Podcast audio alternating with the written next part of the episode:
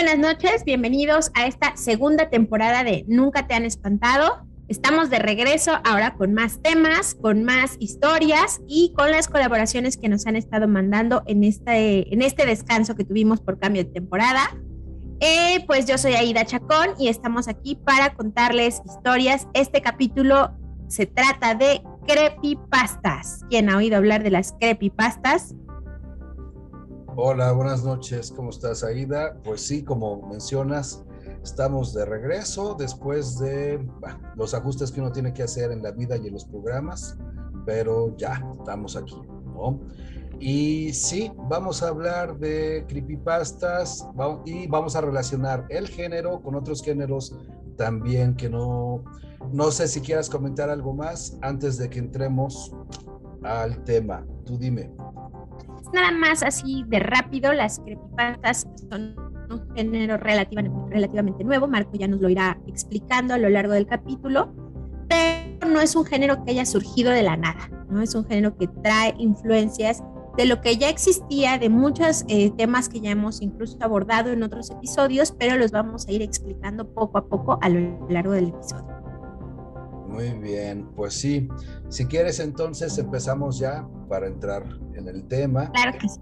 Y bueno, como, como comentas tú, primero hay que, hay que entender, es un género reciente, muy reciente, más o menos lo ubican por el 2006, es que se ubica la aparición del género, y el mismo nombre es combinación de dos palabras, creepy en inglés, que es como aterrador, ¿no? algo terrorífico. Y pasta se supone que viene de copy-paste de, ya del mundo digital y vamos a ver que las creepypastas tienen que ver mucho completamente con el, con el mundo digital, que es el copy-paste, el copiar y pegar, ¿no? Que bueno, quienes damos docencia y algunos que se dedican también a hacer trabajos, saben lo que es eso, ¿no? Y, bueno, se supone que de ahí viene la palabra. Ahora, lo interesante, me parece, y por eso estamos hablando de eso hoy, es que las creepypastas se relacionan mucho con las leyendas urbanas. Y aquí yo invitaría entonces a quienes nos están escuchando, si están escuchando por primera vez eh, alguno de estos programas o este programa en particular, que busquen, que busquen en nuestro canal el video que hicimos sobre leyendas urbanas porque está muy relacionado y ahí hablamos de algunas características de las leyendas urbanas, temas, etcétera. Entonces valdría la pena que si no lo han visto busquen ese, ese video porque está muy relacionado. Podemos, perdón que te interrumpa, lo podemos agregar en los comentarios de este video para que ustedes ya tengan el link al video directamente para que revisen el tema de leyendas urbanas, porque sí, efectivamente está muy relacionado el tema de las creepypastas con las leyendas urbanas, pero digamos que este es un ejemplo de lo que hablamos en ese capítulo acerca de la actualización y la de reformulación de algunos tópicos, algunos temas e incluso, e incluso algunos formatos, ¿no? En este caso, las nuevas tecnologías nos permiten tener un formato de difusión distinto pero que no se, eh, que no se desprende de la oralidad al mismo tiempo. Exactamente. Sí, porque las creepypastas están relacionadas directamente con el mundo digital, ¿no? Se supone que es el medio por, por el cual se difunden, se comparten, se conocen, ¿no? Entonces es una de las características. Cuando hablábamos de, eh, la leyenda urbana, mencionábamos que un antecedente para muchos de nosotros habían sido esas cadenas que se, que, se compartían por medio del correo electrónico. Antes de las redes sociales hacíamos historia, ¿sí? Antes de las redes sociales, para muchos de nosotros que ya empezábamos a usar correo electrónico, llegaban las cadenas, las mismas cadenas que llegan ahora por otros medios como WhatsApp, por ejemplo, antes nos llegaban por eh, correo electrónico y muchas eran advertencias de cosas que podían pasar, ¿no? Entonces, bueno, ahí, ahí es donde entra eh, el tema de la leyenda urbana. Ahora, otra característica de las creepypastas es que se llaman así justo como del copy-paste porque se pueden retomar y hay usuarios que pueden retomar algunas historias, pueden recrearlas, pueden desarrollarlas, modificarlas, etcétera, y las comparten en la red. Hay, hay eh, sitios especiales para compartir estas historias, pero también se pueden compartir por diferentes medios, ¿no? Eh, digitales todos, pero pero bueno, en ese sentido puede, pueden también encontrarse fácilmente, aunque unos no las estén buscando, ¿no? Entonces, tiene que ver con eso.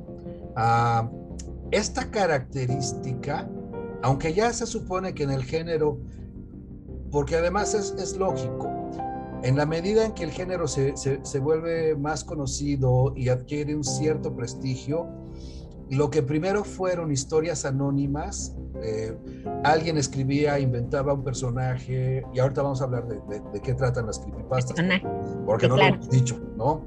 Pero bueno, lo, que, lo, que, lo que alguien hacía antes de manera anónima, inventaba un personaje y una historia alrededor del personaje, es lógico que con el paso del tiempo, cuando algunos de esos personajes o de esas historias se vuelven muy populares, pues entonces empieza a importar y haya quien ya quiera dejar constancia que es el inventor, el creador de estas historias, ¿no? Yo creo que, ok, perdón, yo creo que ahí tiene, este, tenemos que pensar, por ejemplo, en cómo se empezó a hablar de la llorona, ¿no?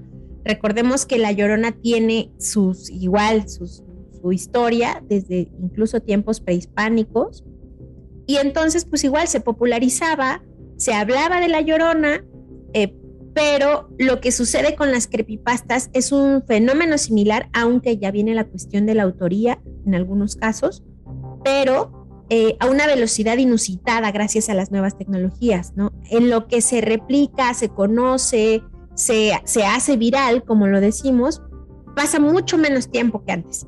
Entonces es fácil que un género tan nuevo haya tenido un desarrollo como el que ha tenido el género de las creepypastas hasta ahora, justo porque la tecnología permite la velocidad de difusión, pero no lo separa de la oralidad porque sigue siendo un relato oral. Incluso ahorita que ya, eh, este, pues, le, charles más acerca de lo que son las creepypastas, eh, por un lado, tenemos, por ejemplo, textos escritos y demás que cuidan los elementos retóricos, pero en las creepypastas vemos que siguen siendo historias que, que no están enfocadas en eh, la cuestión retórica, sino más bien en la cuestión del el personaje, lo que hace, etcétera.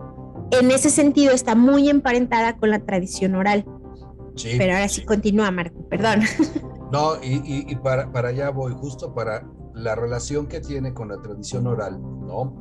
Pero bueno, primero hablemos un poco del género. Comentaba yo que de un tiempo para acá, precisamente por el prestigio de algunas historias, algunos personajes, que se vuelven, como decías tú, la rapidez con la, con, la que las redes sociales permiten la difusión de ciertas historias, lo que se llama hacerse viral, por ejemplo, ¿no? Eh, pues ahora haya autores o haya, eh, sí, creadores que crean sus historias, crean sus personajes y quieren dejar constancia de que ellos son los autores, ¿no? Comentaba que esto es un poco contradictorio para el género, porque inicialmente, en el origen, se trataba de hacer una historia y hacerla pasar como algo real. Entonces, ahí se relaciona con, la leyenda en cuanto a que cuando nos cuentan una leyenda, nos dicen, a mí me pasó, o le pasó a mi abuelo, o le pasó a tal persona, ¿no? Y nos dicen, pues mi abuelo me lo contó, ¿no? O la gente que, lo, que cuenta en primera persona de, a mí me sucedió esto. En el caso de la leyenda están pensando que sí, que sí es real, que sí pasó, que, que sí vieron o escucharon tal cosa, ¿no? En el caso de las creepypastas, no hay una intención por parte de los autores de hacer pasar por real algo que no es, ¿no? Por eso se cuenta como anécdota. Ah, sucedió esto, aún muchacho que tal cosa, a una persona que hacía tal, que jugaba tal videojuego o que, etcétera, ¿no? Entonces, ahí hay una intención de hacerlo pasar por real, ¿sí? No debería ser entonces que si quieres hacer que una historia pase por real, pues la termines firmando tú como el autor, ¿no? Porque entonces se rompe la ficción. Se diluye esa. Exacto, pero, pero esa paradoja se da, ¿no? Y en la actualidad, bueno, ya hay quien hace eh, eh, o quien se atribuye la autoría por lo que implica eso en cuanto al prestigio, ¿no? De las redes sociales también. A ver, pero... Claro, pero fíjate, por ejemplo, hay algo bien importante y bien interesante. Eh, aunque sí se presenta esta paradoja de que alguien dice, hey, este es mi personaje que yo creo, lo cierto es que en el fandom hay mucha gente que ignora quiénes son los autores de, estas, este, de estos personajes, por ejemplo, de estas creepypastas, y eso también lo deja como siempre eh, eh, entre estos dos mundos, ¿no? Entre eh, la leyenda urbana y entre la, la, absoluta ficción, ¿no? Por decirlo de alguna manera. Entonces, hay sectores que no conocen los autores y yo me atrevo a suponer que la gente que conoce los autores de las creepypastas o de los personajes, etcétera, em, en realidad es alguien que ya está muy clavado y que se pone a investigar pero no en todos los espacios se sabe quiénes son los autores. Eso también es bien interesante, ¿no? Porque en algunos espacios sí habrá quienes eh, asuman esto como una leyenda urbana. Sí, porque esto está pasando con lo más reciente. Las primeras historias de creepypastas no tienen un autor, bueno, obviamente hay un autor detrás, pero como dices tú, es muy difícil conocerlo porque son historias que surgieron de manera anónima y que se difundieron sin preocuparse por eso. Ahorita para las nuevas historias es para las que ya hay, una firma, por así decirlo, de que alguien quiere dejar constancia de que es el autor, ¿no? Bueno, entonces está esa característica. Luego, comentas tú lo del fandom, que también es algo de lo que vamos a mencionar aquí, pero vale la pena relacionar con esto de la literatura tradicional y entonces explicar cómo es que entra lo del fandom y la fanfiction, ¿no? que son dos conceptos que ahorita vamos a explicar, cómo es que entra aquí, porque es, está todo relacionado. Y el tema, la verdad es que a mí me parece muy interesante. Ah, te comento que estoy escribiendo algo sobre esto porque el tema me había llamado mucho la atención y bueno, ya con este video ya nos estamos metiendo y, creo que da para mucho, mucho. Pero bueno, el asunto es que relación con la literatura tradicional. Esta, esta parte es interesante. En las creepypastas, cualquiera de los que entra a un sitio, lee una historia, ¿sí? Puede escribir su propia historia, ¿no? Y decir, ah, a ver, sobre este personaje o sobre tal reto, porque también hay retos, sobre tal videojuego, etcétera, cuentan, crean su propia historia, ¿no? Entonces, en la literatura tradicional, una de las características, según Ramón Menéndez Pidal, que es un autor eh, básico para ciertas teorías y perspectivas para el estudio de la literatura tradicional. Ramón Menéndez Pidal decía, en la literatura tradicional el transmisor y el receptor de un género pueden intercambiar papeles. Y el ejemplo sería muy sencillo en las leyendas. Cuando nos reunimos nosotros en algún lugar y alguien empieza a contar una leyenda, esa persona es el transmisor en el momento en que está contando la leyenda. Y cuando termina su historia, cualquiera de los que está escuchando puede decir, ah, yo me sé otra o me acordé de otra historia. Cuenta en ese momento su historia y ahí ya se invirtieron los papeles. Ahora el receptor es el transmisor de la historia y el que estaba contando su historia primero, ahora es el receptor, ¿no? Entonces, en la literatura tradicional esto puede suceder.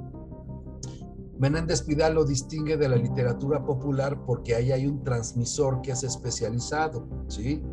Y un ejemplo sería pensar en cualquier grupo de música popular, aunque popular quiero decir que tiene una connotación diferente, diferente pero sería como un buen ejemplo porque ah, si pensamos en un cantante, un grupo de música, que ya se ha profesionalizado, que da un concierto, ahí ya no se puede fácilmente invertir los papeles. O sea, ya no puede cualquiera del público subir y tomar el papel del transmisor, ¿no? Lo que sí se puede dar, por ejemplo, si pensamos en la tradicionalidad, en un fandango. Quienes han visto un fandango jarocho, sí, que bueno, este, para, en México habrá gente que lo ha visto, en un fandango jarocho, los músicos están tocando, claro, tuvieron que aprender a tocar, hay, hay, detrás un estudio, ¿no? Pero los músicos están tocando, cualquiera de los jaraneros puede decir un verso, ¿sí? Puede cantarlo, se acordó y lo canta. Cualquiera de los demás jaraneros puede contestar el verso, puede cantar otra copla. Cualquiera de los jaraneros puede entrar a la tarima a bailar, ¿sí? Entonces los papeles se van intercambiando. Y hay también gente, y sobre todo en la actualidad, por ejemplo, ya hay bailadoras, mujeres, que las mujeres han entrado reciente, bueno, no recientemente, pero digamos de unos años para acá entraron ya muy fuerte las mujeres en los fandangos y entonces hay bailadoras que igual están bailando y en algún momento entran y empiezan a tocar la jarana y a cantar sus versos, ¿no? Entonces, bueno, ahí es donde se ve que este, estos papeles son intercambiables. En el fandom, que es lo que tú mencionabas, y en lo que se conoce como la fanfiction, lo que tenemos es algo muy parecido. Quienes no conocen estos conceptos, vamos a explicar rápidamente.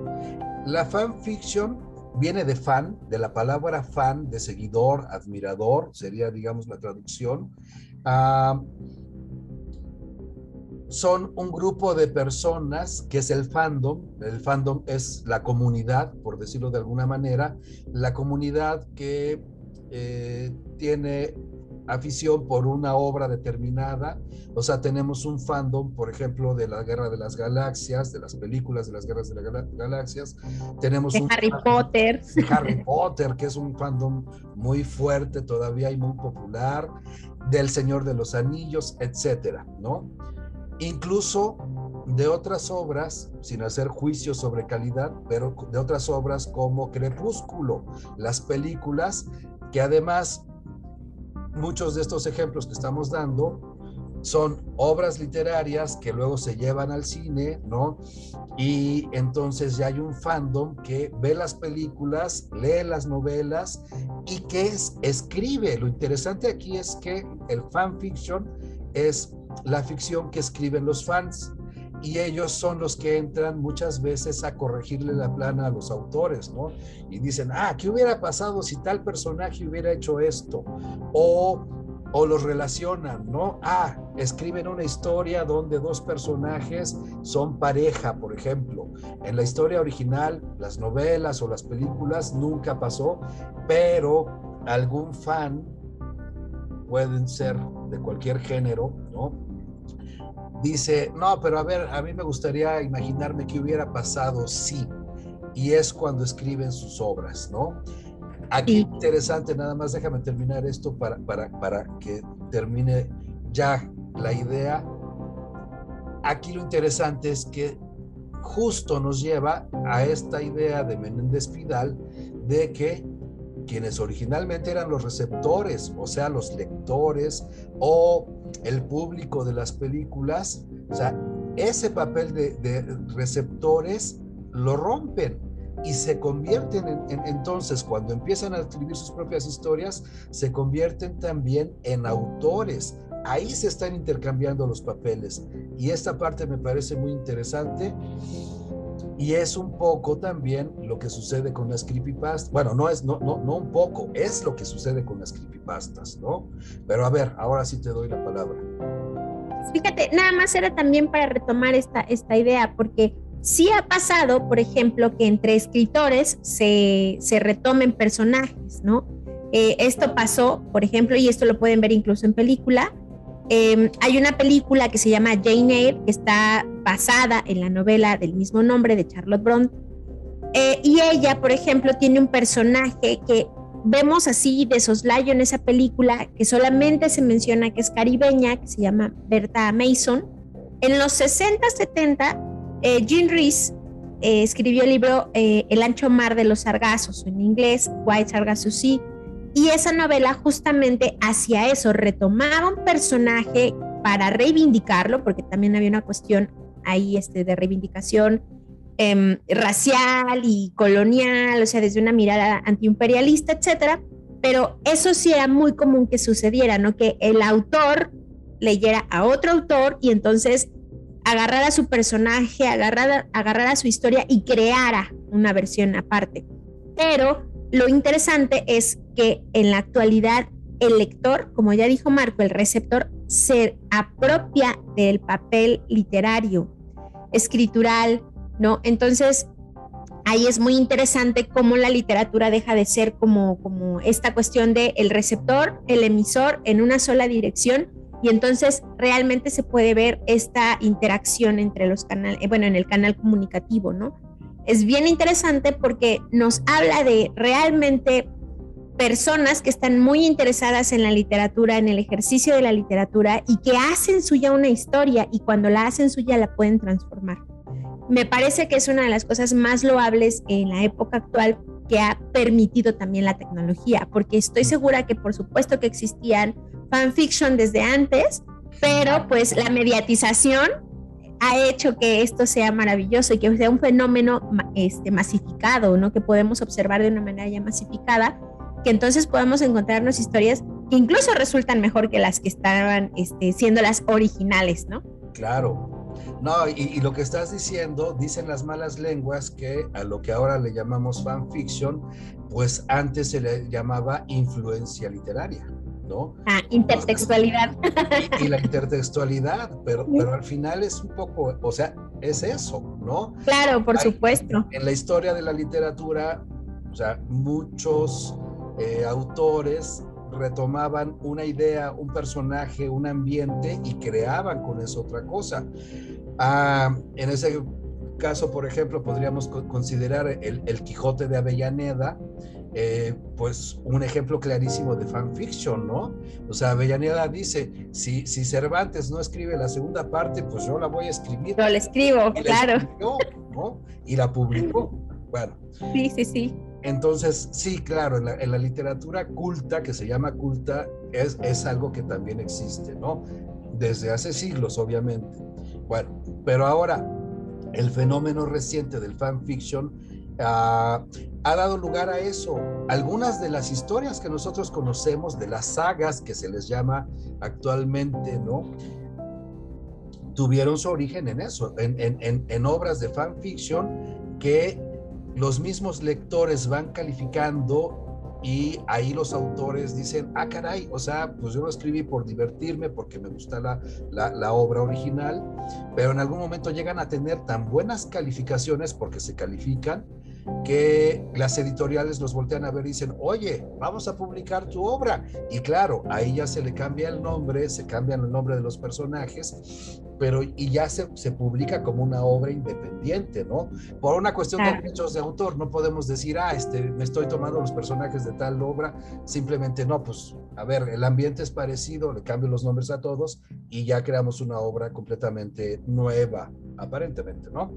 Pero bueno, eso es Ah, voy a compartir después, bueno, ya en, el video van a ver, voy a compartir eh, los datos, el enlace de una tesis de licenciatura que una estudiante mía eh, hizo sobre fanfiction y la verdad es que es una tesis excelente de licenciatura, pero es una tesis excelente y bueno, voy a, voy a compartir la tesis de Cindy, pero ya verán ustedes los datos. Vale la pena para quien le interese entrar en el tema de la fanfiction, ¿no?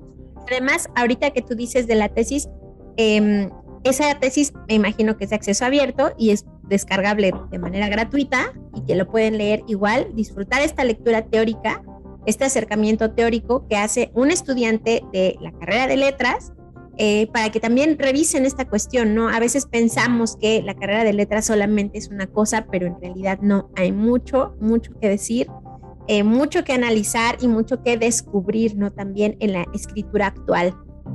Sí, no, y esto que dices es importante porque es cierto, de repente la gente piensa, ay, este, los mismos estudiantes, ¿no? Ay, tengo que hacer mi tesis de tal autor porque pues es un autor clásico y todo mundo, pero no. Ah, para mí mismo, sí, este estudiante es de, la licenciatura de Letras Hispánicas de la UNAM y para mí mismo en su momento fue una sorpresa porque yo no estaba tan enterado de esto y con esa tesis fue que me enteré y conocí muchas cosas que yo estaba alejado por una cuestión generacional. Después ya supe que la, autora de la tesis, ella misma era autora de fanfiction, ¿no? Ah, Entonces, claro, estaba completamente adentro del género y lo que dices tú, hay que actualizar también nuestros, nuestros, nuestras investigaciones, nuestros temas. Entonces, bien, compartir los datos ya para que los vean y sí vale mucho la pena la lectura de esa tesis. Bueno, vamos a continuar. Entonces, con esto, ah, en el fandom ocurre, ya, ya lo explicamos, ocurre que se hacen esas copias, ¿no? Entonces, o no copias, recreaciones, ¿sí? Reformulaciones. Ajá. Exacto. Y eso obviamente nos lleva a que también se recrean tópicos y motivos de los que ya hemos estado hablando en videos anteriores, ¿no? Y que podemos ir identificando en algún momento. Entonces, pues ahí ya creo que podríamos hablar un poco de esos ejemplos, ¿no? Porque hay cosas que nos van a sonar mucho y vamos a decir, sí, por supuesto, esto me recuerda a y de la gente que vea el video seguramente recordará películas, recordará historias, ¿no? Incluso imágenes, porque las creepypastas también se pueden hacer alrededor de imágenes, ¿no? De hecho es uno de los ejemplos, ¿no? Por ejemplo, el, el Ayurwoki, que todo el mundo ubica ese meme, ¿no? Claro. Este, es un personaje que se volvió, ¿eh?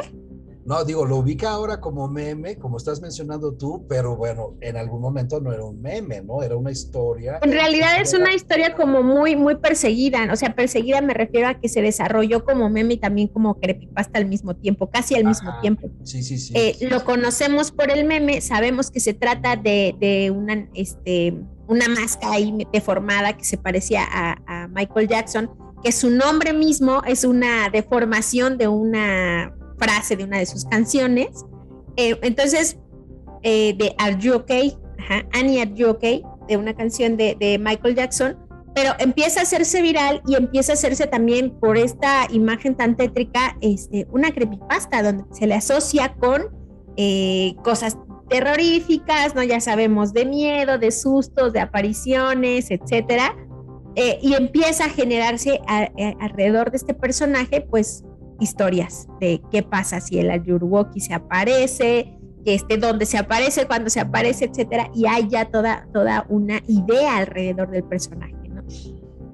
Claro, y que recuerda historias, por ejemplo, que mencionábamos en el caso de las leyendas urbanas, como el personaje de Verónica, ¿no? O Bloody Mary, que mencionabas tú en ese video. Sí.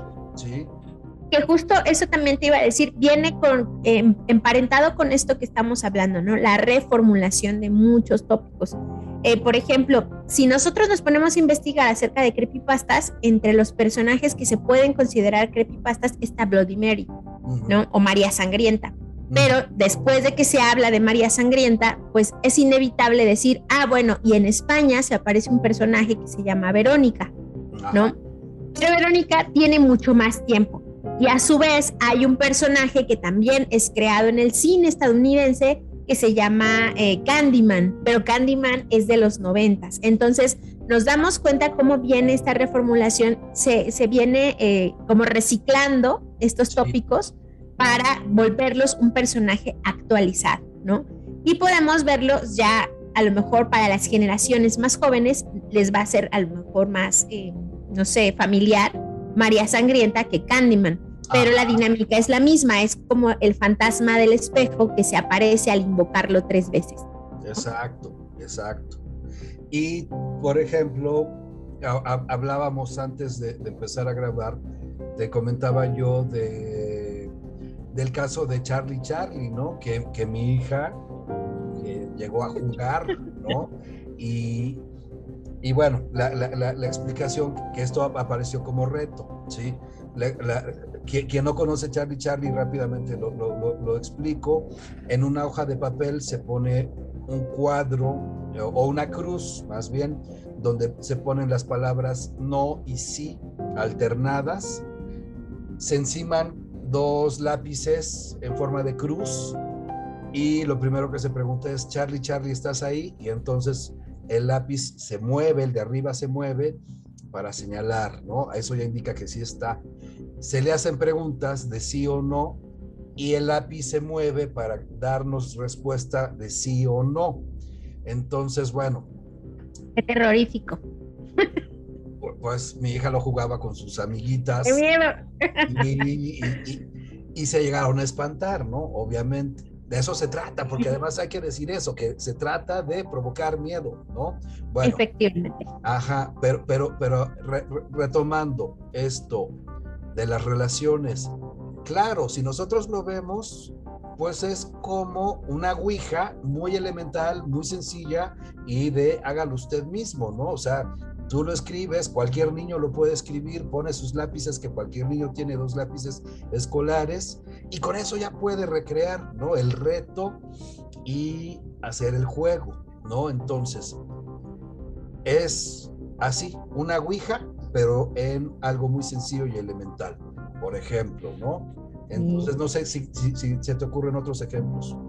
Sí, tengo otros personajes, ¿no? Por ejemplo, este Smile Dog, que Smile Dog es un personaje que se supone que es un perro, es una raza característica de perro, no es un husky, un husky siberiano, eh, que tiene una sonrisa con sus dientes son humanos. Entonces eh, ahí empieza como media diabólica la imagen y se supone que, según cuenta este, la historia, eh, la persona que recibe esta imagen, si no la pasa, muere. E incluso si la pasa, o más bien muere y se la pasa automáticamente a alguien más sin, sin querer, ¿no? Entonces, esto también tiene tópicos que hemos visto en, otras, en otros momentos, en otras películas incluso, y en las cadenas que estábamos hablando hace un rato. Eh, esto de pásalo porque si no, algo malo te va a pasar, o pásalo para que algo bueno te pase, no pásaselo a 20 personas, a 10, etcétera que estaba, era como em, el mecanismo favorito de difusión en estos primeros correos electrónicos que hace un rato Marco nos decías, eh, hace pues ya 20 años por lo menos, ¿no? O tal vez incluso más. Sí, exactamente. O sea, nos recuerda esas cadenas que todavía circulan en WhatsApp, por ejemplo, ¿no? Y, bueno, es, está eso. Ah, tenemos esos ejemplos y sí, me, parece que es interesante. Ah, ¿Tienes otro ejemplo tú que querías mencionar? Tengo un montón, de hecho. bueno, tengo varios más, un montón, pero sí tengo varios más. Bueno, el primero que no podemos dejar de mencionar, porque seguramente quienes escuchen este, este episodio, quienes vean este episodio, se van a dar cuenta de que creepypastas, a fuerzas tenemos que mencionar Slenderman, ¿no? Todos conocemos a Slenderman o conocemos a alguien que nos ha hablado de Slenderman, aunque no lo tengamos muy claro. ¿no? En el caso este mío también, yo conozco a Slenderman por, por mi hija adolescente, que ella se pone a contarme luego, eh, que es súper fan de, de, las creepypastas también, porque da miedo, ¿no? Entonces, e, ese acercamiento a lo, a lo tenebroso, eh, pues le hizo revisar quién era Slenderman, las historias de Slenderman.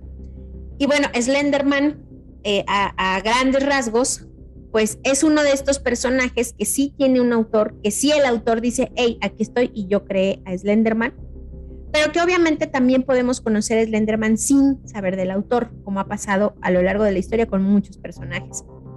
Y está inspirado este personaje en la literatura de Lovecraft y de Stephen King, lo cual es algo que también debemos este, pues analizar, ¿no? Porque Lovecraft ha estado presente en la literatura de terror en este, voy a decirlo, eh, en los productos audiovisuales mediáticos de terror desde hace un montón de tiempo, ¿no? No podemos dejar de pensar en los referentes que nos heredó este Lovecraft y que se han retomado de diferentes formas a lo largo de, de, pues, de la historia, ¿no?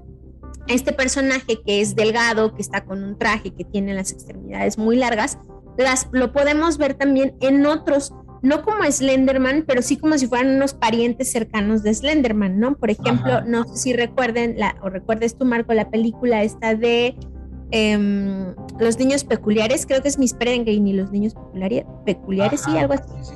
Algo así, se me olvida el nombre. La traducción en español, sí. Ajá, este, bueno, en esa película se veían este, estos seres, se le llamaban los huecos, que también eran altísimos, se veían como una sombra y que este, tenían las extremidades largas, largas, largas, largas. Entonces, igual eran personajes oscuros, de terror, y Slenderman es lo mismo, causa terror, e incluso ya en la vida real, Slenderman ha, ha sido asociado también con algunos este, pues como siempre pasa, ¿no? Se ponen la máscara, se disfrazan y salen algunos delincuentes a hacer de las suyas, aterrorizar con este, este atuendo, que lo mismo pasó, por ejemplo, con eso, pasado con, con el payaso eso, Ajá. Eh, y que con eso se refuerza también el miedo que nos da el personaje, ¿no? Con estos, este, pues estos desafortunados imitadores que, que lo traen fuera de la pantalla, fuera de, de la literatura, de la imaginación para recrearlo eh, Slenderman también ha sido objeto de eso. Y también está otro personaje, bueno, Slenderman es eh, creado en Estados Unidos, eh, otro personaje que se llama Jeff the Killer, que es creado en Japón, por ejemplo.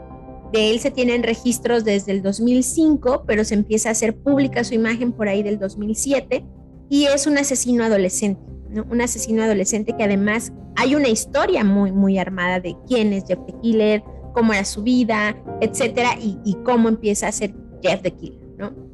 Es un chico adolescente que tiene un accidente también, o sea que de por sí es medio oscuro, medio tenebroso, pero después cuando tiene un accidente con ácido y queda desfigurado, ahí es donde ya pierde la razón y empieza a volverse un asesino serial, ¿no?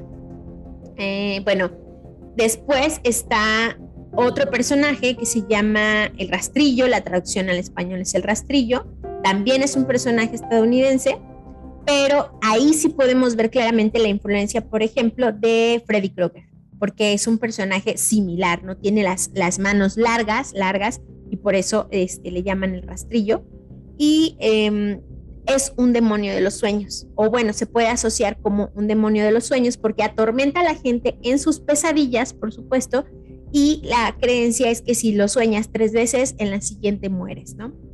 Eh, y aquí podemos también retomar algunos ejemplos de otros personajes parecidos que hemos visto en el cine, ¿no? Es revisando la película que se llama Mara, que es del 2018 del director Clive eh, Tonge.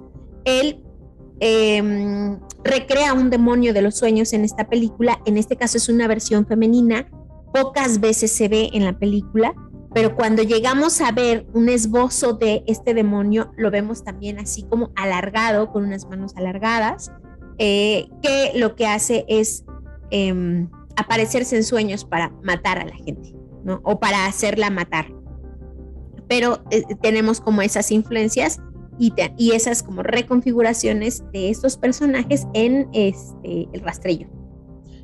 Y, están todas esas relaciones intertextuales, vamos a decirlo así, porque en, esta película de Mara, por ejemplo, pues también te recuerda el personaje a la misma Llorona. O sea, obviamente también nos hace pensar en la misma Llorona y en otros personajes de la tradición, porque también los encontramos en películas asiáticas, ¿no? El, caso de Smile Dog que decías tú de pásalo porque si no te vas a morir, pues es igual la historia del aro, ¿no? Si pensamos en la película japonesa y luego la versión norteamericana de esa película, es lo mismo, ¿no? Ya lo viste, ahora tienes que sacar copia del video y difundirlo o por lo menos sacar copia del video porque si no te vas a morir, ¿no? Entonces, es eso, son esas relaciones, ¿no? Que, que, que, que vamos encontrando, porque claro, o sea, en, en, esto, con, con, tantos que mencionabas tú, tantos productos mediáticos, pues las influencias no son difíciles y al final todo lo que sirva para crear una nueva historia que dé miedo y produzca terror, porque ese es el objetivo, pues los usuarios lo van a aprovechar y van a escribir su propia historia, ¿no? Claro, que yo creo que también este, hay, algo que no se nos puede olvidar. Em, estos personajes, estas historias, estas reconfiguraciones que se hacen en los diferentes formatos, eh, siempre tienen el elemento común de que para generar miedo van a regresar a estos tópicos eh, que son súper básicos para poder generar estas sensaciones, ¿no? Entonces tenemos la presencia de los demonios, la presencia de los demonios del, sueño, ¿no? Que son tópicos que igual los vamos a encontrar no solamente eh, en la literatura y el cine actual, sino que están ahí incluso en la tradición antigua, ¿no? Y que podemos fácilmente encontrarlos en em, relatos que son muy, muy viejos y que al final tienen la permanencia que tienen, o estos tópicos por lo menos permanecen, porque efectivamente, pues siempre nos va a dar miedo un demonio del sueño. Mientras tengamos sueños, mientras tengamos que dormir, nos va a dar miedo un demonio del sueño. Y fíjate que justamente a propósito de esto que dices, hay un concepto que no hemos mencionado, que es lo que se conoce ahora como el net lore, ¿sí?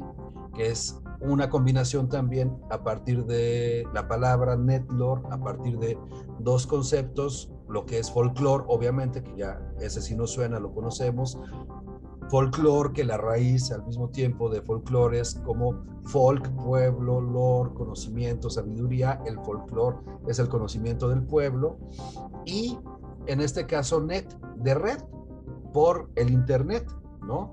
Entonces, perdón, eh, hay, un, hay un artículo que voy a recomendar también, les voy a pasar los datos de Sandra Sánchez, que, que, justamente habla de esto del netlore y las leyendas urbanas y las creepypastas, que me parece muy bueno. Creo que para quien le interese profundizar, igual lo puede revisar, lo voy a compartir, ¿no? Bueno, pero, pero, pero sí, o sea, justo ahí está, o sea, todas esas relaciones esa intención de crear miedo. Y aquí yo creo que igual más adelante seguramente vamos a hablar, aunque ya lo hemos mencionado, de, la función social del miedo, ¿no? El miedo sirve para muchas cosas. En el caso de las creepypastas, algunas tienen también una intención moralizante, no hagas tal cosa, este, te puede pasar esto, ten cuidado, pero otras creo que simplemente es por el placer de provocar y, y, sentir, y sentir miedo, ¿no? Sí, sí, claro. De, ver, sentir ese miedo, que es un poco, me parece, como cuando uno va a la feria, se sube a ciertos juegos y uno dice, ¡ay! pero, otra vez me vuelvo a subir, ¿no? O sea, creo que hay algo ahí que es muy, muy eh, fisiológico, que produce cierto tipo de placer. Pero bueno, yo no soy, El placer del riesgo. No soy médico, no soy psicólogo, no soy psiquiatra, no me voy a meter más por ahí, pero esa es mi sensación, que, que sentir físicamente ese miedo, bueno, y eso sí lo han dicho los psicólogos, los psiquiatras, uno se hace adicto a ciertas emociones. Produce cierta adrenalina, justamente. No, ya las emociones, uno se hace adicto a ciertas emociones que tienen que ver con eh, la química del cerebro y, y, creo que va un poco por ahí también, que es otro elemento que entra en este caso. No sé qué más quieres tú comentar, qué más quieres agregar. Pues nada más que yo creo que haremos un programa de adictos al miedo para revisar también los tópicos en las películas de terror que conocemos actualmente eh, y cómo están también relacionados con la tradición. Entonces, bueno, esperen ese programa próximamente, está, lo vamos a calendarizar, eh, pero seguramente hablaremos de esto, ¿no? También, porque sí es un elemento súper importante, pero además es, eh, ¿cómo decirlo? No sé, muy básico en el ser humano, el miedo, ¿no? Y tiene muchos matices. Entonces sí, sí, por supuesto que vamos a hablar profundamente de eso desde la tradición, los tópicos y el cine actual. Em, y pues bueno, ya estaremos eh, promocionando ese capítulo eventualmente. Por lo pronto, pues ya saben, pueden mandarnos sus historias a nuestro correo que es narrativasdiversas.gmail.com eh, se forman, a veces no, no las publicamos luego, luego, pero ahí vamos formando las historias para incluirlas en algún capítulo eh, y próximamente les estaremos diciendo o lo, lo, estarán viendo en nuestro canal. Así que, pues ya saben, muchas gracias por sus colaboraciones, muchas gracias por estar con nosotros en este episodio y nos vemos en la siguiente emisión de Nunca te han espantado. Yo soy Aida Chacón y muchas gracias por estar con nosotros hoy.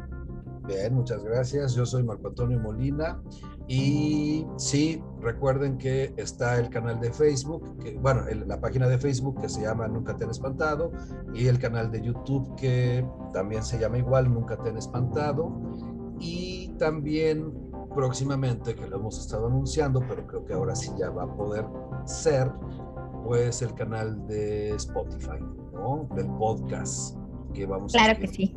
Pero Pues muy bien, muchas gracias Aida. Eh, no sé si quieras comentar algo más ya para despedirnos. No, ya nos despedimos y estamos en contacto. Muchísimas gracias y nos vemos en la siguiente emisión. Muy bien, muchas gracias y nos estamos viendo.